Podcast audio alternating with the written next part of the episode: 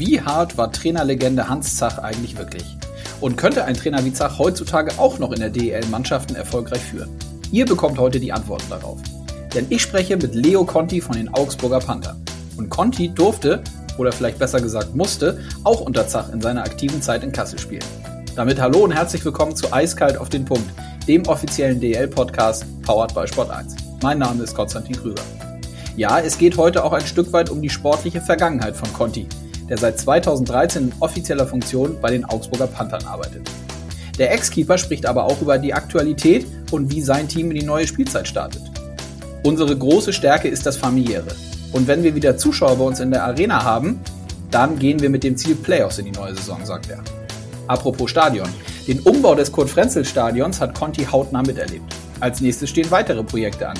Die zweite Eisfläche soll überdacht werden. Das ist strategisch ungemein wichtig, denn letztlich wollen wir gute junge Spieler bei uns haben und auch ausbilden. Ein Träumer ist er derweil jedoch nicht. Klar haben Teams wie München, Mannheim und Berlin die Nase vorn. Doch die Ausgeglichenheit der Liga sieht er dennoch als gegeben. Und jetzt rein in die Folge. Ich wünsche euch viel Spaß beim Hören mit Leo Conti.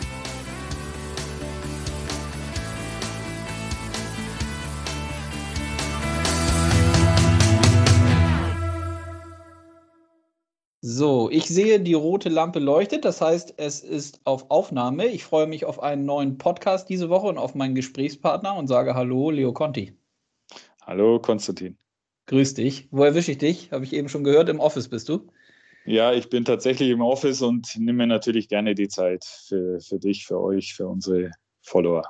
Super, das freut uns. Wir wollen heute äh, dementsprechend natürlich ordentlich über die Augsburger Panther sprechen, über die Aktualität, über die anstehende Saison, ähm, über ein, zwei infrastrukturelle Themen rund um den, den Stadionumbau damals, wo du auch sehr stark involviert warst. Aber zum Start würde ich dich gerne fragen, wie war es eigentlich unter Hans Zach zu spielen und zu trainieren? Und was hast du aus der Zeit in Kassel damals alles so mitgenommen? Oh Gott, äh, das ist gleich eine schöne Frage zu Beginn. Also erstmal vorneweg, ich ähm, war ja Torhüter und der Hans hat die Torhüter immer so, so ein bisschen in Ruhe gelassen, in Anführungszeichen. Ähm, äh, aber ich habe Hans erlebt als, als sehr offenen, direkten und irgendwo dann natürlich auch, auch bei aller Härte, die er hatte, fairen Trainer. Ähm, man wusste, woran man bei ihm ist. Da, da, da gab es keine Intrigen, er war immer geradeaus, ähm, hat sehr viel eingefordert, äh, aber dann die Leute, die, die auch abgeliefert haben, sehr ordentlich bedient. Und ähm, ich glaube, er war noch äh, ein bisschen wilder in seiner Zeit damals in, in Düsseldorf, als ich ihn in, in Kassel hatte. Da war er dann auch Nationaltrainer da war so ein, so ein bisschen gemäßigt, aber es gibt mit Sicherheit die eine oder andere nette Anekdote, die ich auch von mir geben könnte. Ja, okay, ich verstehe. Die, die wir dann lieber, die dann bei dir bleibt. Ähm, aber war das der härteste Trainer, unter dem du gespielt hast, würdest du sagen? Oder hattest du dann eben, wie du gesagt hast, als, als Keeper das Glück, dass er sich vielleicht eher so die Mannschaftskollegen vorgeknüpft hat?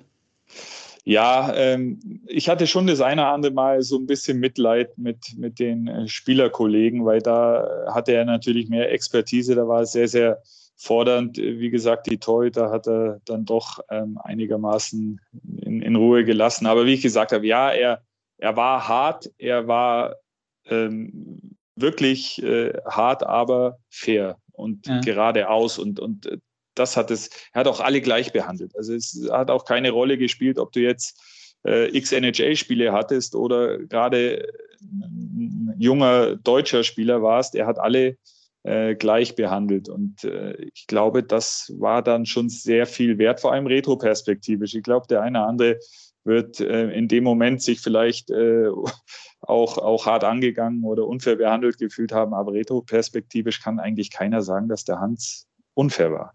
Mhm.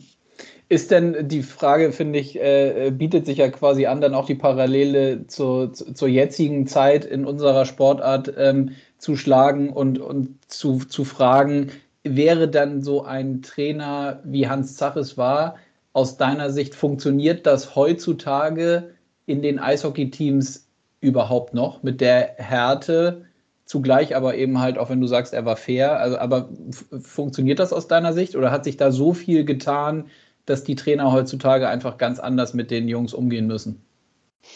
Oh, das ist eine gute Frage. Ich meine, ich glaube, gesellschaftlich hat sich ähm, einiges gewandelt und nicht alles zu, zum Guten. Ich bin mir tatsächlich nicht sicher, ob man mit diesem dann doch sehr autoritären äh, Führungsstil ähm, heute noch zurechtkommt. Ähm, vielleicht, vielleicht nicht. Aber äh, andererseits, wenn man auch nach Nordamerika schaut, die, die Head Coaches sind ähm, teilweise da ja auch sehr unnahbar und, und äh, ja, handeln mit den Spielern wie, wie eigentlich mit einem Produkt. Das, das gibt es auch. Ähm, das war beim Hans nicht der Fall. Du konntest schon auch mit ihm reden und, und er konnte sich auch in die Situation äh, ja, versetzen, die, die jeder Spieler irgendwo durchmacht hat. Aber ähm, nochmal, wie gesagt, er war wirklich äh, sehr geradeaus und fair und das tut manchmal weh.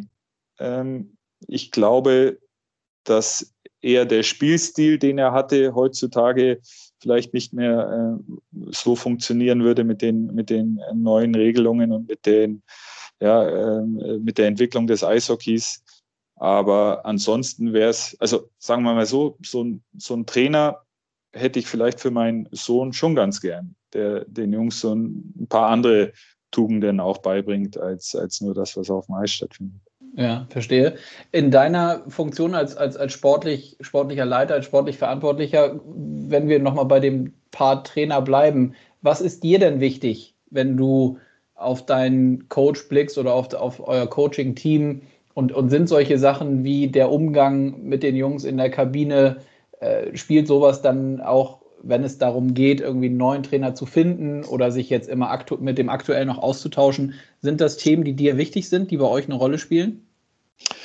Ja, also ich, ich, glaube, wenn er, wenn, wenn wir uns mal für einen Trainer entschieden haben, dann äh, wird sich von, von äh, Seiten des Off-Ice-Teams nicht eingemischt. Aber man versucht natürlich in, in der Auswahl man hat ein Profil, man stellt sich einen Trainer vor. Man möchte natürlich, äh, gerade bei uns, wir sind ja ein sehr familiärer äh, Club, man, also wir wollen schon einen, Trainer haben, der einen guten Umgang mit den Spielern hat. Zu nett darf es aber auch nicht sein, das sage ich erfahrungsgemäß. Ähm, das ist immer eine Gratwanderung für so einen Trainer zwischen Kumpel, aber dann auch im richtigen Moment äh, auf den Tisch hauen.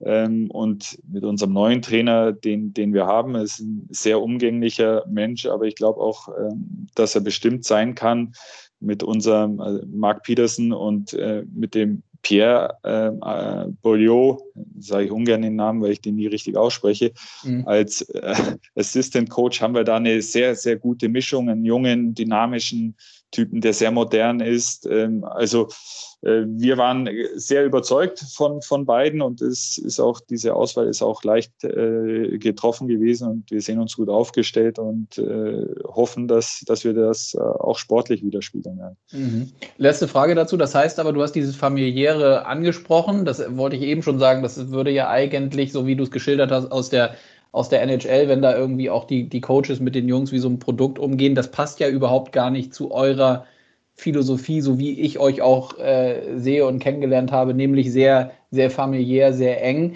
Ist das dann teilweise auch, wenn man weiß, dass man so ist und sein möchte, vielleicht gerade das Schwierige, dann auch, was du eben gesagt hast, im richtigen Moment dann auch mal auf den Tisch zu hauen, wenn man ansonsten doch versucht äh, und es auch hinkriegt, gut miteinander umzugehen? Ja, ich glaube, das ist tatsächlich für jeden äh, Coach die größte Herausforderung. Ähm, es gibt äh, Duos, mit denen äh, ich auch zusammenarbeiten durfte, die, die haben so eine Rollenverteilung. Da gibt es Good Cop, Bad Cop. Mhm. Ähm, und mit unserem jetzigen Coach, glaube ich, haben wir tatsächlich jemanden, der das richtige Gespür hat. Ich glaube, jemanden, der, der sehr nahbar ist, aber eben dann auch im richtigen Moment auf den Tisch haut. Und, und das ist, wie ich gerade eben gesagt habe, das ist die, die äh, größte Herausforderung. Ähm, zu viel rumschreien darf man nicht, dann nimmt dir kein Spieler mehr was ab. Äh, bei jeder Kleinigkeit, wenn du an die Decke gehst, das, das bringt auch nichts. Ähm, du musst wirklich das richtige Timing haben und ich glaube, das ist die größte Herausforderung, im Führen dieser, dieser, äh, dieses Rudels, weil ich meine, das sind äh, 25 bis 30 Individuen und äh, du musst jeden anders anpacken und das ist, glaube ich, äh, vielleicht sogar eine, eine gewisse psychologische Herausforderung für den modernen Trainer.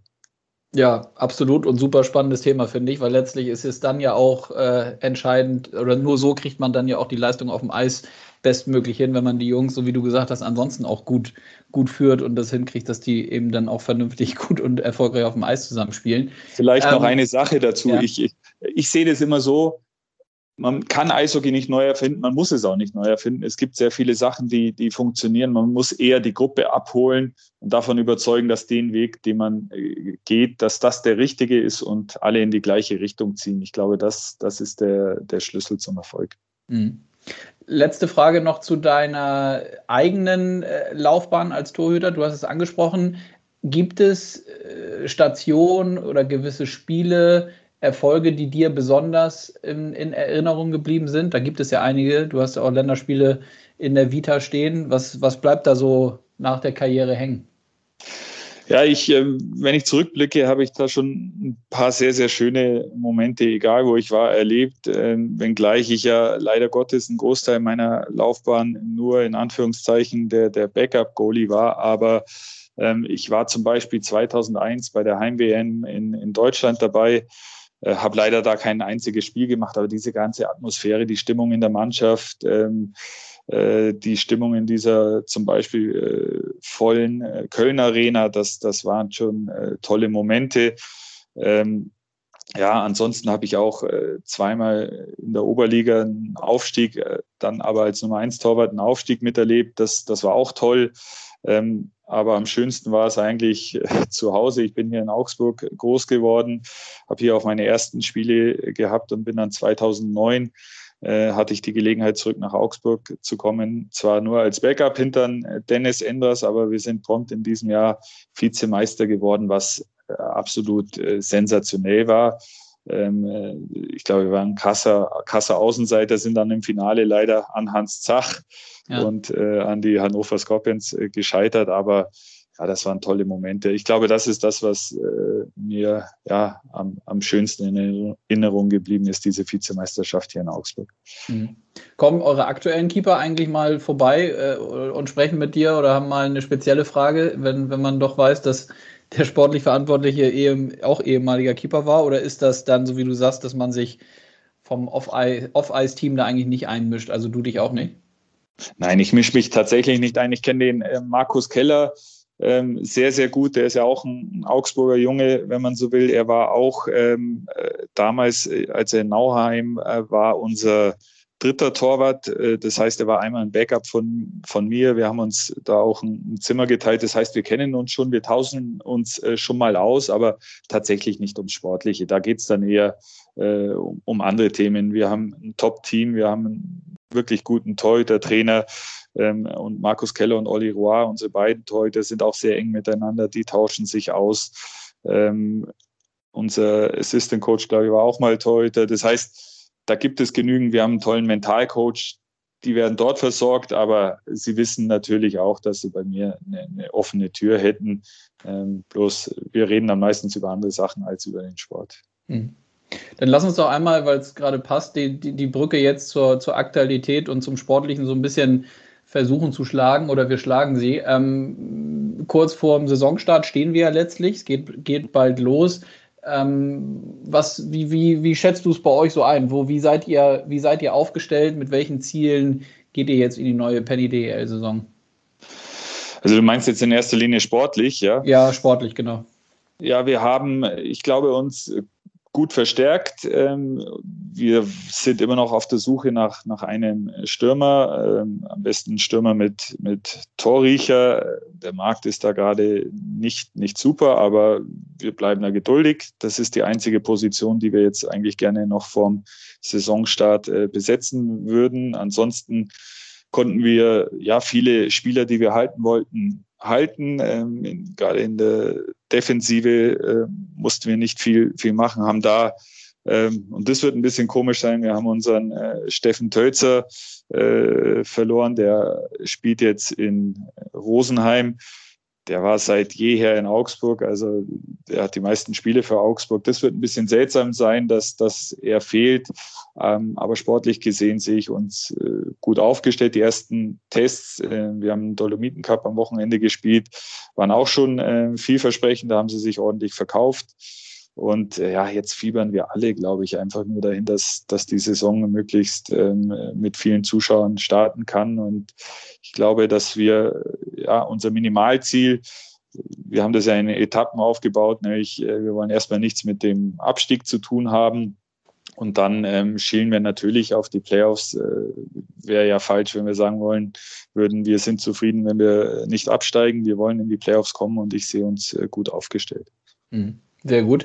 Du hast jetzt das Thema Zuschauer schon angesprochen. Wir sind jetzt in einer, zum Glück ja in einer Situation im Vergleich zur letzten Saison, wo wieder äh, etwas möglich ist. Ähm, den Hörerinnen und Hörern vielleicht gesagt, wir zeichnen jetzt am Donnerstagvormittag auf. Also das Thema ähm, Zuschauer und die lokalen Entscheidungen, was da möglich ist, das ist ja durchaus äh, volatil, sage ich, also kann sich ja durchaus immer mal ändern. Wie ist der, wie ist der Stand bei euch in Bayern im Moment? Was hört man so aus der, aus der lokalen Politik? Ja, wir hören leider noch nichts Offizielles, weil wir äh, komischerweise dieses Mal, auch wenn äh, wir in Bayern sonst ganz gern vorauspreschen, ähm, dieses Mal hinterherhinken. Ähm, wir schauen ein bisschen neidig in Richtung Baden-Württemberg oder auch NRW, äh, wo ja schon sehr viel möglich ist sind aber auch ähm, guter Dinge äh, und, und hoffen, dass die Entscheidungen auch hier in Bayern oder die Beschlüsse auch hier in Bayern ähnlich ausfallen werden.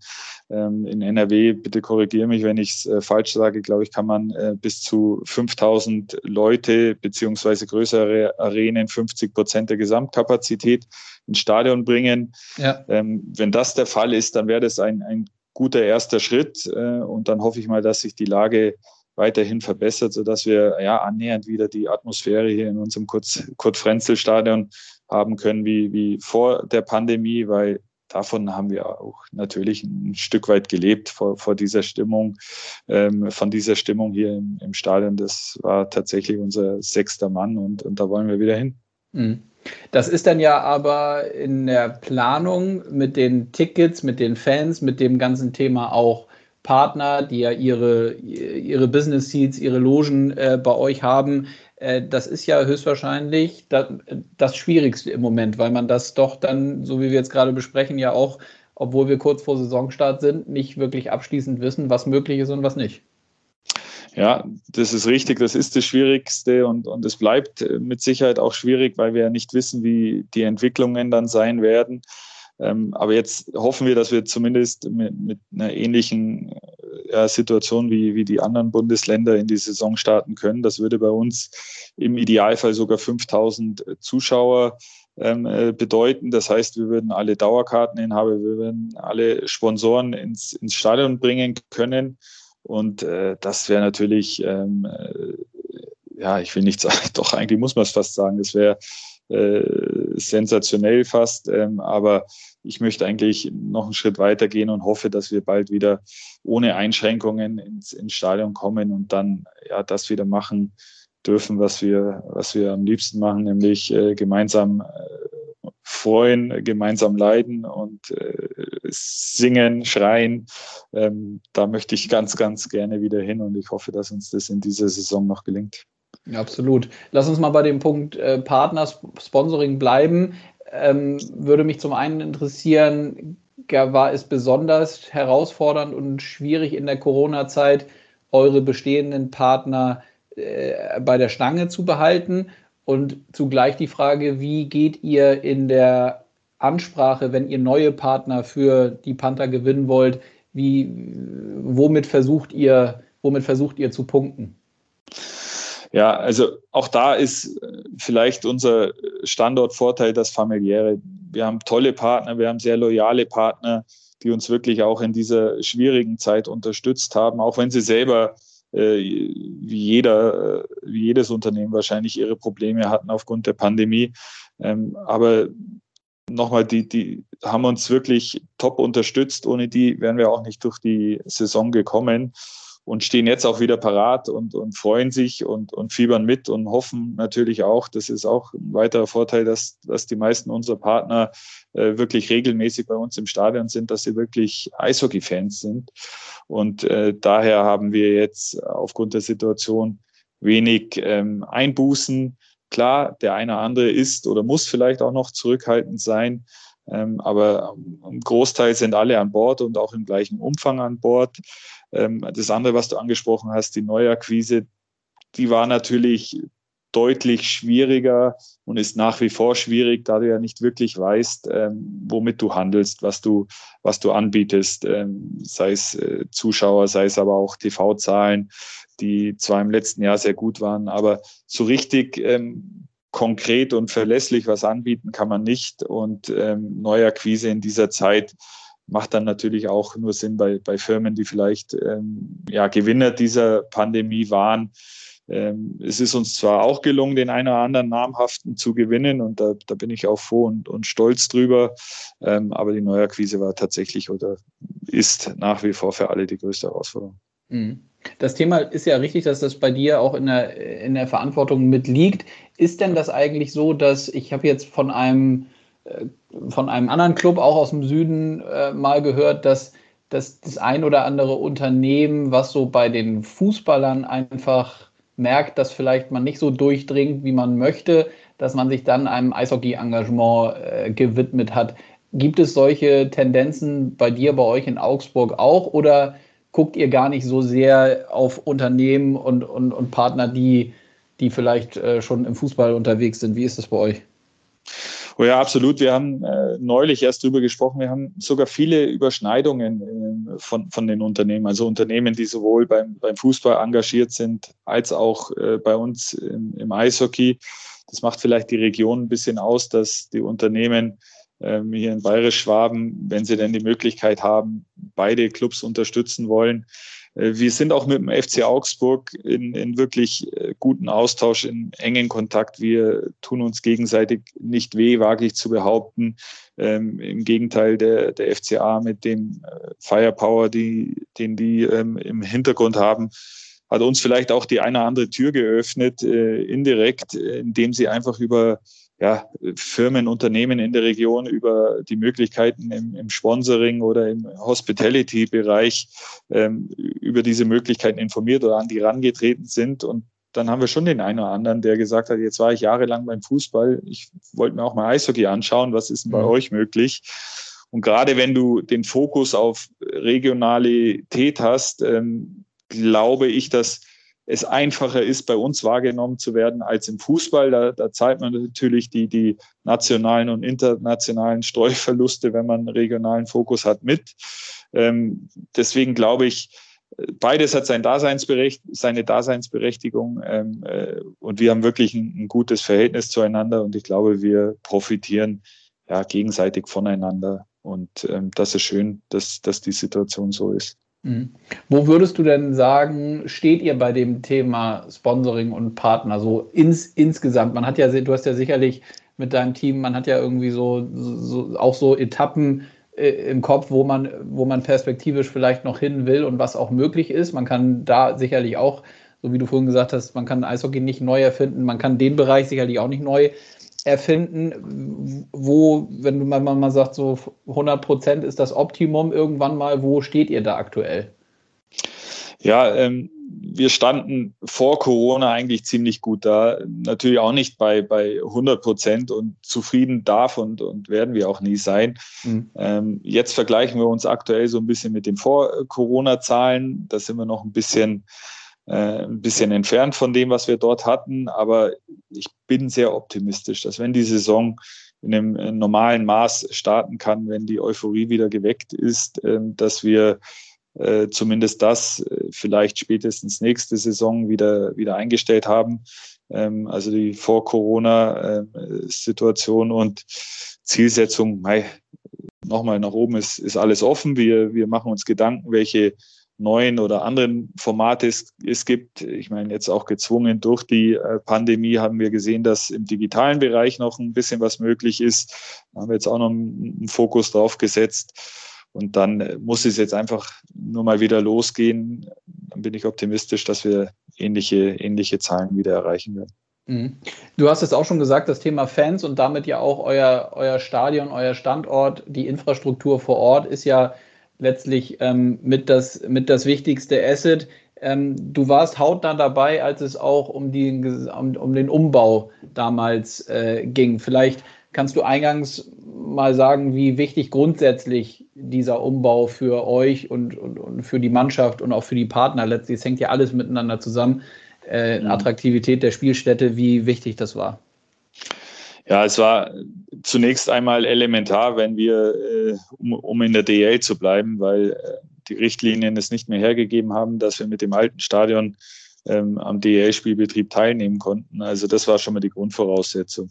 Wenn man, wenn ich zurückblicke, ähm, in, in, welchen Kabinen ich noch gesessen bin oder wie, wie auch die, der VIP-Bereich bei uns ähm, ausgesehen hat. Äh, gut, da hatten wir das Hauptargument ähm, beim offenen Stadion äh, leiste mal lieber eine VIP-Karte, weil sonst äh, bist du in jedem Spiel oder läufst du jedes Spiel Gefahr, dass du äh, erfrierst. Also das, das, war da das Verkaufsargument. Aber jetzt, mhm. ähm, äh, ich meine, für uns war einmal enorm wichtig, diesen Standort zentral in der Stadt ähm, zu erhalten und eigentlich wurde alles entkernt. Das, das Dach ist so, so ziemlich das Einzige, was erhalten geblieben ist. Ähm, alles wurde modernisiert und, und an die äh, ja, neuen Anforderungen angepasst. Und das war für uns mit Sicherheit elementar. Das haben wir sofort gemerkt im, im Zuschauerzuspruch. Und ähm, ja, ich glaube, jeder, der hier nach Augsburg kommt, unter normalen Umständen in dem vollen Stadion sagt, die Atmosphäre ist super. Wir sind ja nicht irgendwo diese, diese Kinoatmosphäre wie in, in, in modernen Multifunktionshallen, die natürlich auch ihren Charme haben, sind irgendwo immer noch ein echtes Eisstadion mit äh, dennoch sehr viel Komfort und ähm, das war mit Sicherheit ausschlaggebend dafür, dass wir seit 2013 uns in eine sehr, sehr gute Richtung entwickelt haben. Mhm. Gibt es da jetzt noch entweder kurzfristig oder mittelfristig noch weitere Themen, die ihr umbaumäßig auf der Agenda habt? Oder ist das durch den Umbau wirklich alles damals dann so allumfassend abgeschlossen, dass ihr sagt, da sind wir jetzt erstmal wirklich für nicht nur die nächste, ja, vielleicht auch für, für, fürs nächste Jahrzehnt irgendwie happy und da müssen wir nicht mehr ran? Also sehr vieles ist tatsächlich schon in einem Zustand, mit dem wir sehr zufrieden sind. Wir haben aber auch das Stadion in der jüngsten Vergangenheit weiterentwickelt. Wir haben zum Beispiel unseren, unsere Stadionregie erweitert, was zwingend notwendig war. Wir haben auch eine Ebene bei uns auf der ähm, Bobs Terrasse, das ist so eine mittlere Hospitality-Kategorie. Ähm, da haben wir nochmal eine Ebene dazu gebaut. Also im Großen und Ganzen sind wir sehr zufrieden, werden uns aber auch da ähm, stetig äh, weiterentwickeln. Da gibt es schon noch äh, das eine oder andere kleine, was vielleicht für den Zuschauer nicht unmittelbar wahrgenommen wird, dass wir optimieren wollen für uns, für unseren Nachwuchs oder für den Standort Eishockey, Eissportstandort Augsburg wäre es noch elementar, dass wir die zweite Eisfläche, die ja direkt im Anschluss am Stadion ist, ähm, überdacht eingehaust äh, bekommen können. Ähm, und da dann vielleicht auch noch die eine oder andere Wechselkabine dazu, eventuell auch Funktionsgebäude ähm, äh, äh, dazu bekommen können. Das ist, ich sage mal, das, das Ziel für die, für die nächsten Jahre. Ähm, das wollen wir irgendwo versuchen mit Unterstützung der Stadt äh, voranzutreiben, weil die Stadt ist bei uns Betreiber der Halle. Mhm. Und ähm, ja, jetzt wissen wir, dass ja, durch Corona die, die finanzielle Situation der Kommunen wahrscheinlich noch mal ein bisschen geschwächt wurde.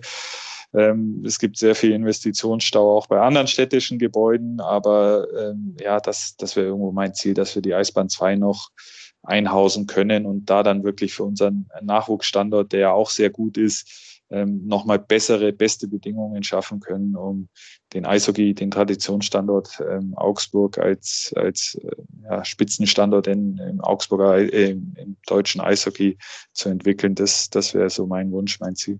Mhm. Und letztlich ja auch für, also kann ich total nachvollziehen, ist ja dann, glaube ich, auch ein essentieller Baustein, um sich gerade, auch wenn es um jüngere Spieler geht, ähm, auch durchzusetzen gegen andere Clubs, richtig? Also das ist dann ja ein, wäre ja ein totales Argument zu sagen, hier pass auf.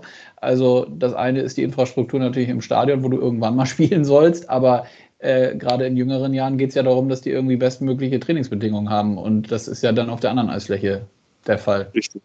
Richtig, also wir haben auch einen sehr großen Verein. Wir haben 300 äh, aktive Mitglieder. Wir haben in vielen Altersklassen mindestens äh, zwei Mannschaften. Ähm, stößen, äh, stoßen da an, an unsere Limits rein von der Kapazität und auch von der Eiszeit her. Wir sind seit jeher ein Fünf-Sterne-Club.